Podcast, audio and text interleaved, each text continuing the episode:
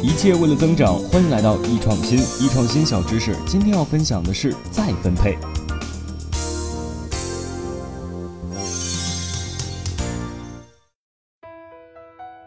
早上逛微博，在某位小鲜肉的微博底下呀，一大票粉丝称呼其为“老公”，甚至有网友戏称啊，这样的男朋友给我来一打，请求国家分配男朋友一名。虽然啊，这其中出于玩笑居多，但这呢也确实反映了广大剩男剩女的社会现状。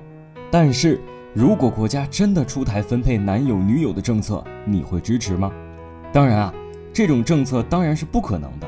年轻人，你的思想很危险啊！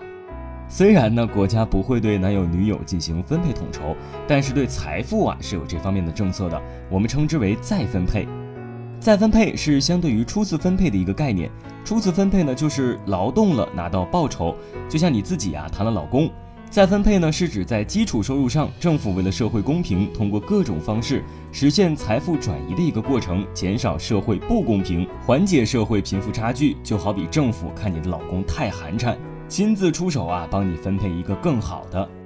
那么再分配呢，有以下的几种方式，比如税收，有能力工作的人交钱养没能力工作的人，比如社会缴费、五险一金等；年富力强的成年人交钱养日渐黄昏的老年人。再比如呢，就是人民群众自发的参与慈善事业，实现财富的进一步转移和分配。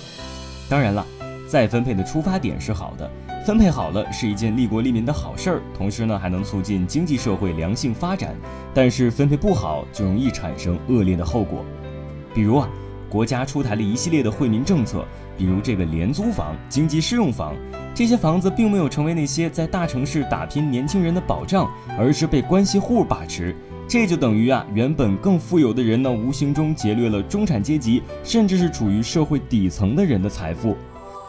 好了，今天我们就分享到这里，下期见。